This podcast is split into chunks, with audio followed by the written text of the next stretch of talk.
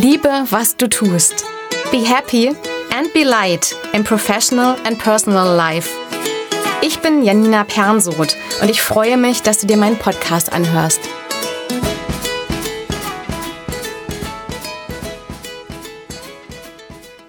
Wie du in kleinen Schritten dein Ziel erreichst. Wie ist das so bei dir, wenn du dir was vorgenommen hast? Ich kenne das von mir, dass ich groß denke. Mit Fitnessstudio anfangen und gleich häufig hin zum Beispiel. Nimmst du dir auch gern direkt viel vor? Wenn, dann richtig. Wir haben ja Ziele und wollen dahin.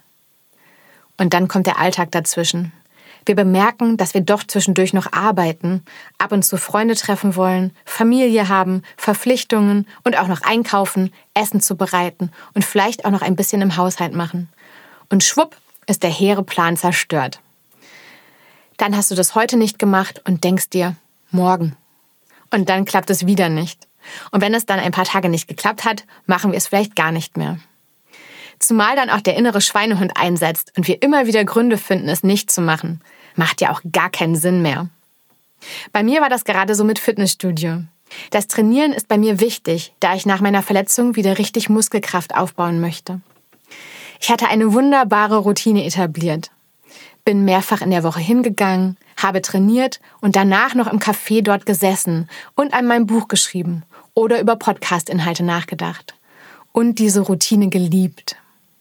Und dann war ich ein paar Tage richtig fies krank, mit Fieber, keiner Kraft und starken Schmerzen. Fitnessstudio-Routine dahin.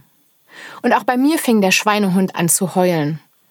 Ich kann nicht hingehen, mein Kopf tut doch noch weh und dann wird es wieder schlimmer. Ich konnte nicht mal richtig dagegenhalten, weil der kleine Kerl damit sogar recht haben könnte. Was können wir in so einem Fall machen? Dazu gibt es einen großartigen Tipp, den ich vor Ewigkeiten das erste Mal bei Vera Birkenbiel gelesen habe, einer großartigen Management-Trainerin. Fang einfach an, egal wie klein. Hauptsache, du fängst an. In ihrem Beispiel geht es darum, wenn du anfangen willst zu joggen und du merkst, dass du dich nicht überwinden kannst, zieh dir erstmal die Jogging-Sachen an. Ein nächster Schritt kann sein, bis zur nächsten Straßenecke zu gehen. Und beim nächsten Mal ein bisschen weiter. Findest du albern? Dann kannst du ja auch gleich joggen. Na, wer würde dich davon abhalten? Ganz wichtig, nimm es wirklich so. Heute ist der kleine Schritt erstmal genug. Und morgen machst du einen mehr. Dann hat ein Schweinehund auch nichts mehr zu motzen. Funktioniert das? Ja, total. Habe ich gerade erst wieder ausgetestet. Nachdem ich ein paar Tage lang mit dem Schweinehund geplaudert hatte, war ich gerade in der Nähe meines Fitnessstudios, habe mich auf mein Stammsofa gesetzt und einen Kaffee getrunken. Und das am nächsten Tag wieder eingeplant. Und ja, da habe ich auch gleich wieder angefangen zu trainieren. Egal wie viele Schritte du brauchst, ich wünsche dir ganz viel Spaß beim Losgehen. Und denk immer daran, besser kleine Schritte als keine. Be happy and be light, deine Janina.